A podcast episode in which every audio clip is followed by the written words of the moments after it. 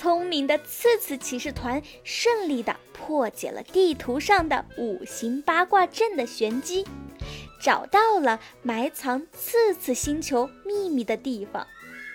没想到，居然就在奇尼咖啡屋。大家沿着阴阳八卦阵的密道顺势而下，里面竟然是一个类似于操纵台的地方。大家按了一下开关，屏幕上面显示的 “error”。小仙儿问道：“我的个仙儿啊，error 是什么意思？”雷宝哈哈大笑的说道：“雷到我了好吗？error 是错误的意思。小仙儿，以后你得多看看书啊。”哼！被嘲笑了的小仙儿翻了个白眼儿。嘴硬的说道：“我滴个仙儿啊！我当然知道是什么意思，只不过是想考考你们罢了。不过这屏幕上为什么会显示错误呢？”众人在这里寻找线索，破解谜题。这时，奇尼在一个巨大的咖啡杯里的雕像里面发现了一个盒子。大家齐心协力地把那个盒子打开，里面竟然是几块可以镶嵌宝石的空位。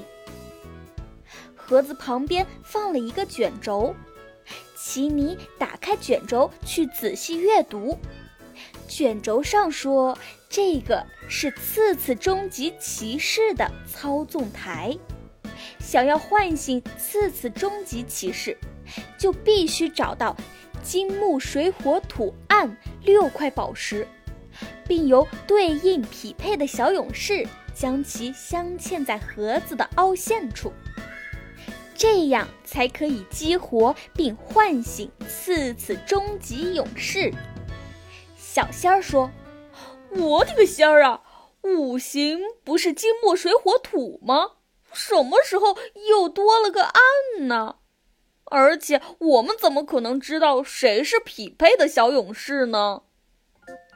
奇尼说：“这个卷轴上并没有告诉匹配小勇士的方法，但这个暗在卷轴上记载，表示由恶向善的化身。”嘎啦说：“嘎啦嘎啦，那我们先找到金木水火土这五块宝石吧。”应该就在我们之前的地图上有确切的位置。接着，次次骑士团分别前往榴莲谷、刺刺森林、驯鹿村、沙漠地带和刺头山的所在位置，寻找宝石。榴莲大王拿出了金宝石，森林仙子拿出了木宝石。驯鹿村也意外的在夏天显现，驯鹿阿梦拿出了水宝石。最后，大家在刺头山的山峰找到了土宝石，集齐了五块宝石后，众人回到了秘密基地。可是，谁才是宝石对应匹配的小勇士呢？正当大家疑惑不解时，之前卷轴上的字突然飞舞，并最后结合出了四个大字：“涅槃重生。”奇尼拍着脑子，突然想到，他对大家说：“对了，你们还记得之前凤神托蝴蝶仙子涅槃重生咖啡锦囊吗？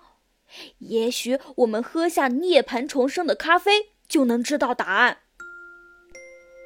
说罢，奇尼和嘎啦前往了咖啡操纵台，按照咖啡配方制作了几杯涅槃重生咖啡。伙伴们陆续喝下了它。没过多久，体内缓缓生出一股热气，奇尼发出了金灿灿的光芒。嘎啦的头上也出现了木质的头饰，小仙儿手里突然出现了一个水枪，栗子三兄弟手拉着手，身上散发出红色的火焰。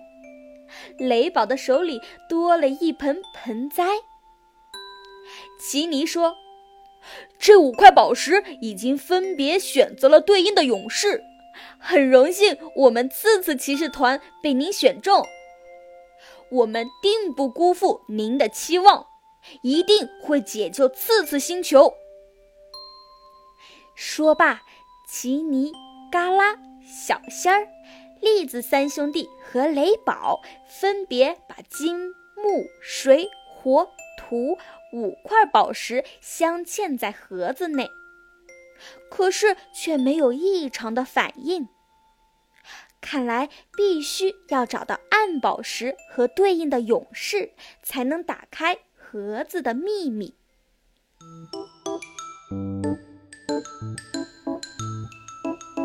那么，次次骑士团能够顺利的完成任务吗？